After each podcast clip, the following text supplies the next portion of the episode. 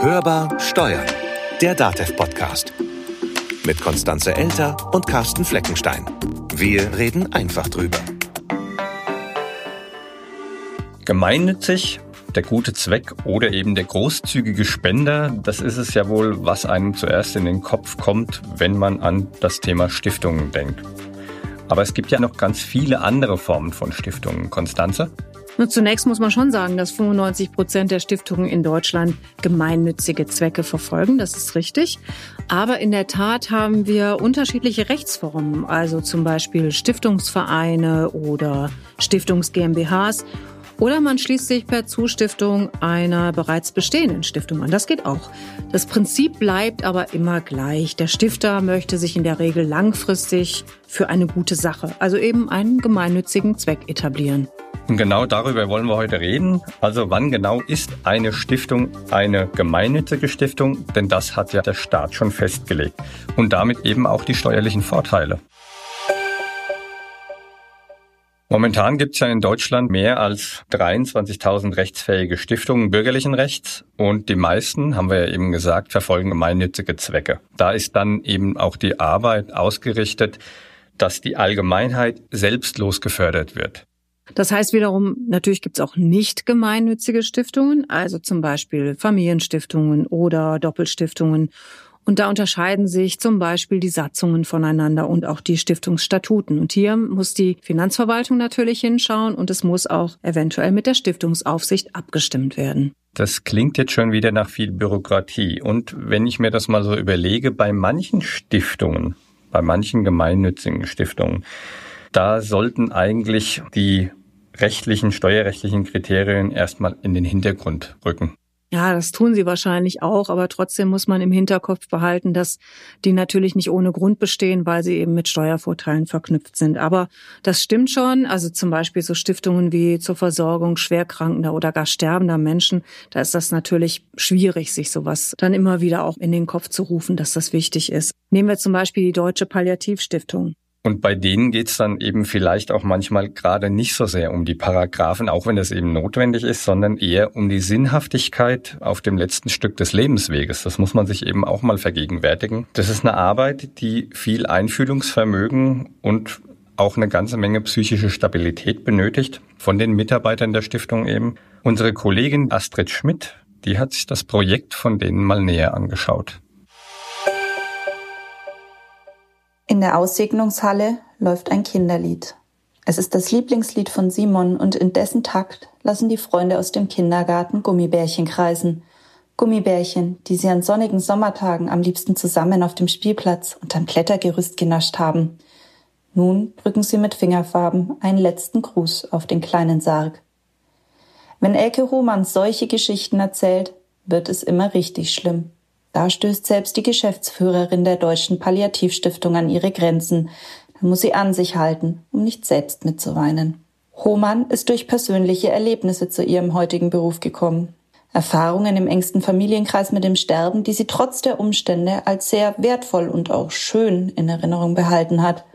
Heute ist es ihr ein Herzensanliegen, diese positiven Eindrücke weiterzugeben weil ich einfach weiß, dass wir mit unserer Arbeit, mit unserer Aufklärungsarbeit vielen Menschen Ängste nehmen können, dass wir auch diese so wichtige letzte Lebenszeit, so wie ich das auch mit, mit meinem Vater und meiner Schwester erfahren durfte, dass das so eine wertvolle Zeit ist.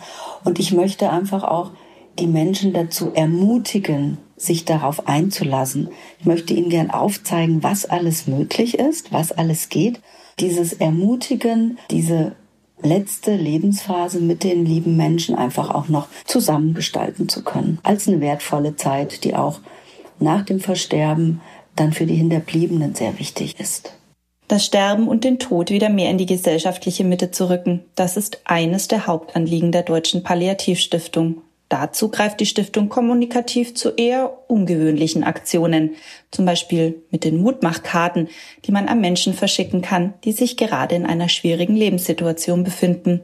Oder die Sarggeschichten, eine Art Sendung mit der Maus rund ums Sterben.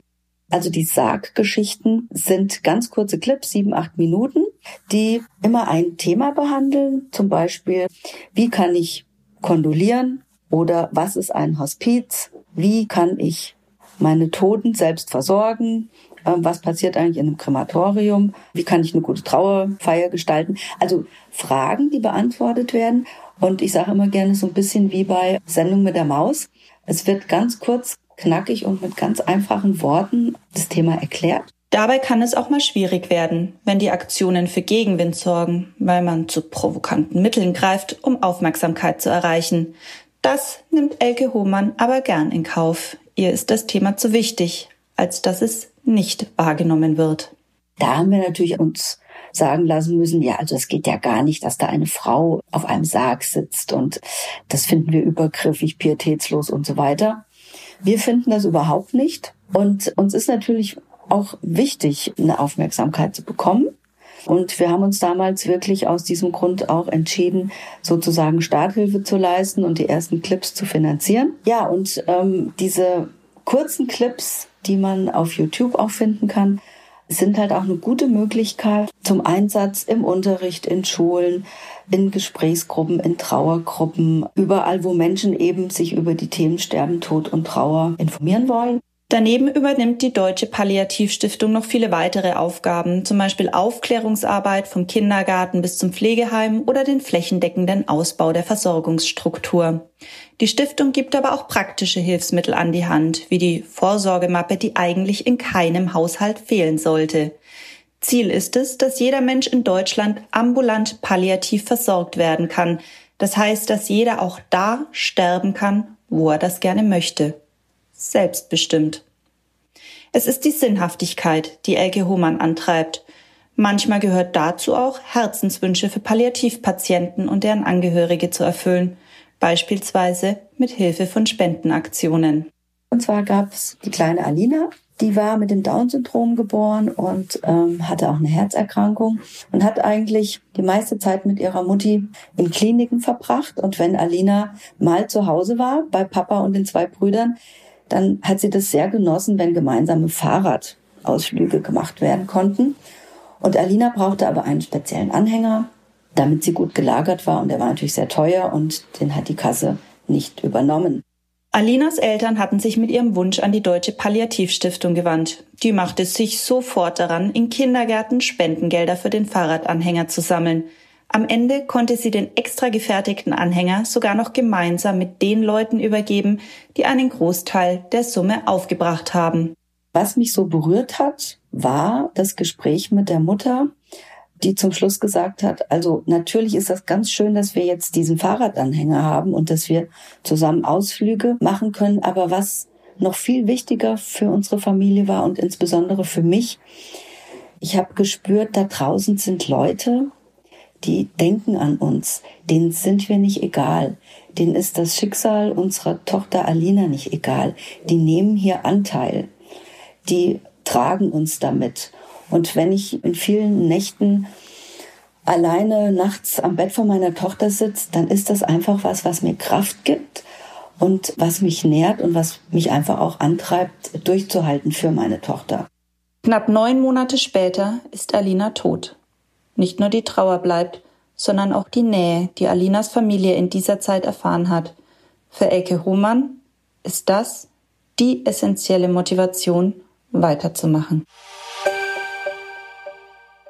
Bei solchen Themen rücken die rechtlichen Rahmenbedingungen nicht nur in den Hintergrund, sie kommen einem in der Tat dann auch völlig überflüssig vor. Dennoch, die steuerlichen und rechtlichen Regelungen, die sind eben notwendig, damit Stiftungen wie jetzt eben die Palliativstiftung auch funktionieren, dass die Arbeit dort eben erledigt wird.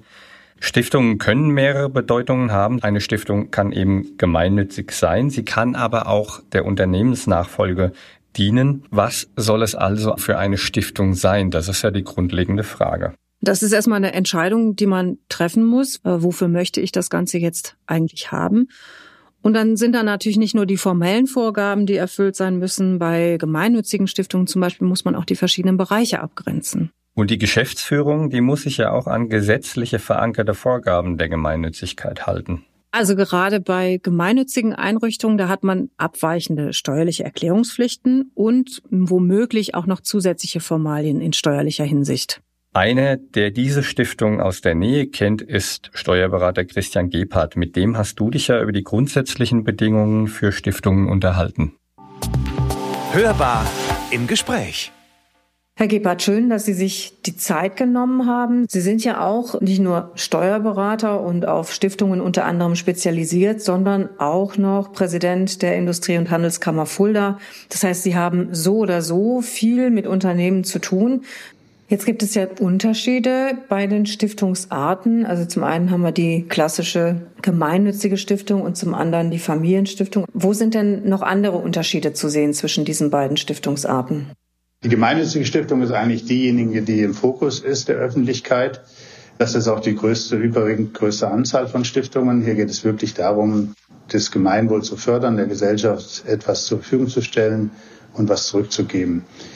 Die Familienstiftung als ja, steuerpflichtige Stiftung, die gibt's, kann man ja auch gemeinnützig ausgestalten, ähm, aber klassisch zur Unternehmensnachfolge ist ja eine weitere Rechtsform die jetzt nicht daran, dafür gegründet wird, dass man einen Förderzweck verfolgt und das Gemeinwohl in erster Linie fördern möchte, sondern hier steht die Unternehmenssicherung, die langfristige Unternehmenssicherung im Vordergrund, weil man ja durch die Stiftung eben keine Gesellschafter mehr hat. Das Vermögen wird verselbstständigt und in dem Fall wäre der Stiftungszweck die Fortführung des Unternehmens, das dann auch in vollem Umfang steuerpflichtig wäre. Also ist damit kein Steuervorteil verbunden, sondern nur langfristige Sicherung des Unternehmens, also wird im Einfluss von Gesellschaften entzogen. Das wäre dann eben eine Möglichkeit, wenn ich Sie da richtig verstanden habe, wenn man dann sich mit dem Thema Unternehmensnachfolge auseinandersetzt. Wenn wir jetzt zu der anderen Art der Stiftung kommen, sprich der gemeinnützigen Stiftung, auch da müssen ja sehr spezielle Vorgaben erfüllt sein. Vielleicht können Sie die erst einmal auflisten und dann sagen, wie man darauf achten kann, dass diese tatsächlich auch in der Praxis umgesetzt und eingehalten werden können. Ja, zu unterscheiden ist da erstmal die rechtsfähige Stiftung und die nicht rechtsfähige Stiftung. Bei der rechtsfähigen Stiftung muss ich eben einen Stiftungsakt vollziehen, eine Stiftungsurkunde errichten und die Stiftung an sich, also die Stiftungssatzung einreichen bei der Aufsichtsbehörde. Die sind bei den Ländern angesiedelt und dann wird die genehmigt manchmal nach Rückfragen. Ähm, ich muss sicherstellen, wenn ich eine gemeinnützige Stiftung gründen möchte, dass eben der Stiftungszweck auch der Gemeinnützigkeit entspricht. Und ich muss definieren, was passiert, wem das Vermögen zufällt, wenn die Stiftung mal nicht mehr existieren sollte. Das muss dann auch wieder eine gemeinnützige Stiftung oder ein gemeinnütziger Zweck sein. Dann muss ich die Gremien definieren. Das muss in erster Linie, also ich muss einen Vorstand haben. Die Stiftung muss vertreten sein rechtlich und im Allgemeinen wird auch ein Beirat konstituiert und ich muss definieren, wie viele Mitglieder das jeweilige Organ hat. Und ich muss jedes Jahr den Jahresabschluss erstellen und den zur Genehmigung, beziehungsweise zumindest Kenntnisnahme bei der Aufsichtsbehörde einreichen. Das ist relativ viel. Auch habe ich dauerhaft eben eine Administration. Und da muss sichergestellt sein, dass das auch nachhaltig funktioniert. Und deswegen, dann kommt jetzt dann die nicht rechtsfähige oder Treuhandstiftung im Spiel. Ähm, da brauche ich, kann ich einen Stiftungszweck definieren als Stifter und glieder mich an an eine rechtsfähige eingetragene Stiftung, die treuhänderisch äh, mein Vermögen, das ich da stiften möchte, dann verwaltet, meinen Stiftungszweck beachtet und solange ich das will und kann, kann ich auch selber äh, dieses Treuhandvermögen äh, verwalten kann selber den Stiftungszweck mit diesem Vermögen verfolgen und wenn ich dazu dann nicht mehr in der Lage bin, wird es durch die Treuhandstiftung übernommen. Das ja, klingt so ein bisschen wie so ein Franchise-Modell. Ja, es ist, es ist einfach, ähm, es ist äh, kostengünstig, es hat keinen relativ geringen administrativen Aufwand. Und damit ist es möglich, dass man auch mit kleineren Anführungszeichen Stiftungsvermögen, vielleicht 100, 200.000 Euro, schon nachhaltig einen Stiftungszweck verfolgen kann weil man ja die Gremien nicht braucht zum Beispiel. Jetzt ist es aber ja trotzdem so, es bleibt ja, das haben Sie ja gerade sehr schön erklärt, ähm, eine gemeinnützige Stiftung, auch wenn ich dann vielleicht einen Teil des Verwaltungsaufwands nicht mehr habe. Wie sieht's denn aus mit den steuerlichen Formalia? Denn eine gemeinnützige Stiftung profitiert ja von Steuervergünstigungen. Dazu muss ich ja spezielle Erklärungspflichten beachten. Muss ich das in jedem Fall oder muss ich das nur, wenn ich auch tatsächlich eine solche Treuhandstiftung oder eine, ich sage jetzt mal, Stiftung im großen Stil betreibe? Nein, also wenn ich die die Steuervorteile genießen möchte oder das Vermögen, ich habe mich ja selber von dem Vermögen als Stifter dann entledigt sozusagen, das Vermögen ist verselbstständigt, wenn das Vermögen die ähm, Steuervorteile haben möchte oder genießen möchte, die eben im Gemeinnützigkeitsrecht vorgesehen sind, dann muss es sich auch entsprechend gemeinnützig verhalten, ausschließlich gemeinnützige Zwecke verfolgen. Es gibt eben dann den ideellen Bereich, also der Vermögensverwaltung und es gibt den Zweck, den Zweckbereich. Ähm, da kann man auch in geringem Umfang wirtschaftlich tätig sein. Das wird dann auch steuerfrei. Und in dem Moment, wo dieses Vermögen, wo die Stiftung in Konkurrenz zu allgemeiner äh, Wirtschaften oder Betrieben oder Unternehmen äh, kommt, dann ist das der sogenannte wirtschaftliche Geschäftsbetrieb und der ist dann auch steuerpflichtig und wird nach den normalen Grundsätzen beurteilt. Wichtig ist oder wird ein Argument für die Stiftung ist ja auch der Gang in die Stiftung, die Vermögensübertragung. Wenn ich also auf eine gemeinnützige Stiftung mein Vermögen übertrage oder ein, den Teil eines, einen Teil meines Vermögens übertrage, dann kann ich das als Spenden abziehen oder Sonderausgaben von meinem Einkommen. Dazu muss es eben auch gemeinnützig sein, das Vermögen, was dann später eingesetzt wird. Jetzt könnte ich mir vorstellen, dass viele Leute sagen, na ja, diesen Zweck, den ich da verfolge, den finde ich schon ideell oder wie auch immer gemeinnützig geartet. Aber das trifft ja möglicherweise nicht oder nicht immer, nicht ganz die Ansicht der Finanzverwaltung. Welche Vorgaben werden denn da gemacht und welche Nachweise muss ich als Stifter bringen, wenn ich von diesen Steuervergünstigungen profitieren möchte?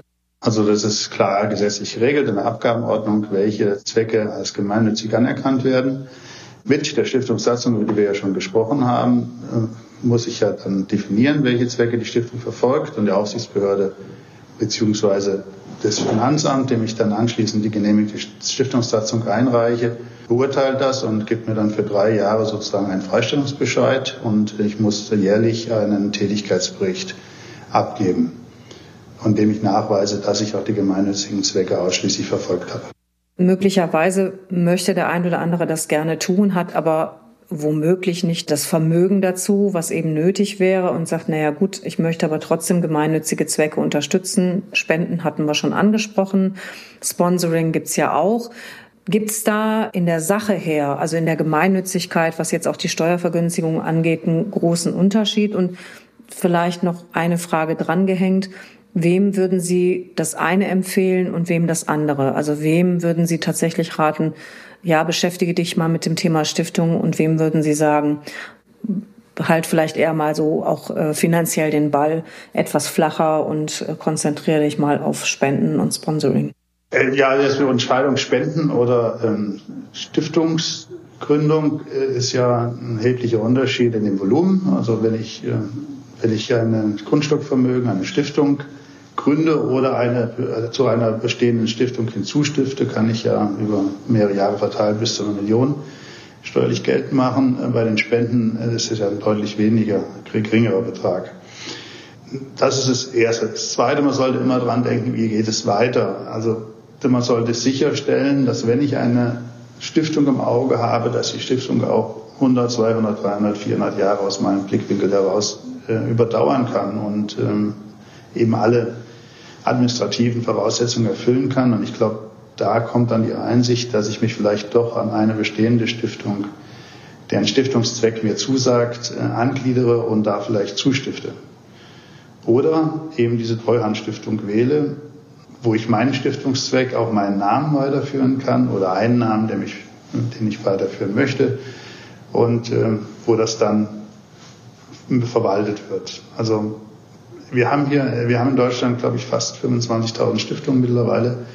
Ist schon eine große Zahl und äh, man muss sich da auch der Verantwortung bewusst sein, dass ich nicht irgendwas kreiere, was dann nicht überlebensfähig ist.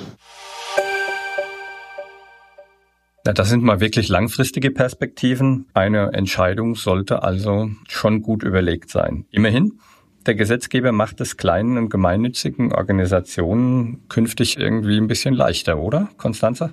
Ja, das Jahressteuergesetz bringt einige Neuerungen für das Gemeinnützigkeitsrecht mit sich. Also man muss sagen, dass eine Stiftungs- oder eine Stiftungsrechtsreform schon länger geplant ist, aber sich immer weiter hinzögert.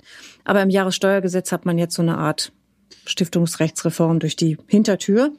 Beispielsweise wird die zeitnahe Mittelverwendung für kleine gemeinnützige Organisationen abgeschafft. Also das sind Organisationen mit Einnahmen bis zu 45.000 Euro pro Jahr. Vielleicht klären wir da gerade nochmal zeitnahe Mittelverwendung. Was ist das? Das ist eigentlich nichts anderes, als dass sie dann künftig nicht mehr jeden eingenommenen Euro bis zum übernächsten Jahr ausgegeben haben müssen. Auch die Ehrenamtspauschale wird angehoben auf 840 Euro und übrigens auch die Übungsleiterpauschale, die dann auf 3000 Euro pro Jahr. Und neue gemeinnützige Zwecke, die werden ja auch in die Abgabenordnung mit aufgenommen, oder? Ja, da kommen noch ein paar dazu, zum Beispiel der Klimaschutz oder auch die Rechte homosexueller und weiterer Geschlechter oder auch die Ortsverschönerung. Jetzt kommt ja auch oder wird das Gemeinnützigkeitsregister kommen. Was bedeutet das jetzt?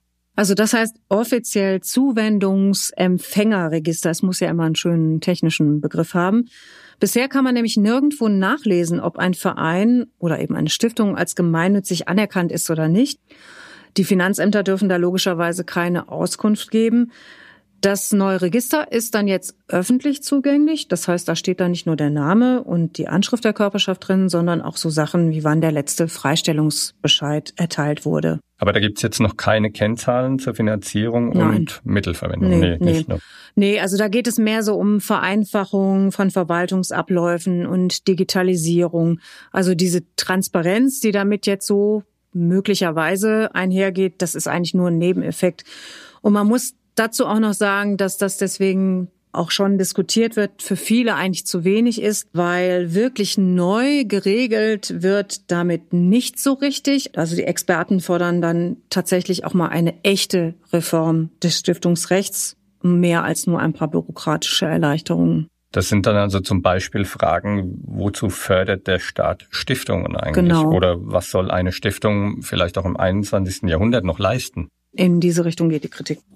Und mehr zu dieser Debatte, zu den Neuerungen und weitere Informationen zum Stiftungsrecht, die gibt's natürlich in den Shownotes zu unserer Folge. Das war Hörbar Steuern, der DATEV Podcast. Abonnieren Sie uns, teilen Sie uns, empfehlen Sie uns natürlich auch weiter. Oder Sie haben uns was zu sagen. Dann schreiben Sie uns gerne eine E-Mail, die beantworten wir auf jeden Fall. Oder Sie rufen uns an und hinterlassen uns eine Sprachnachricht unter 0800 082 6782. Sie können natürlich auch wie immer die Social Media Kanäle nutzen, Instagram at dateveg oder Twitter at dateveg oder einfach bei Facebook. Markieren Sie uns und wir reagieren auch da sehr gerne.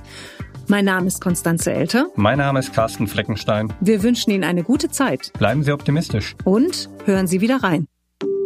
Hörbar Steuern. Der Datev Podcast.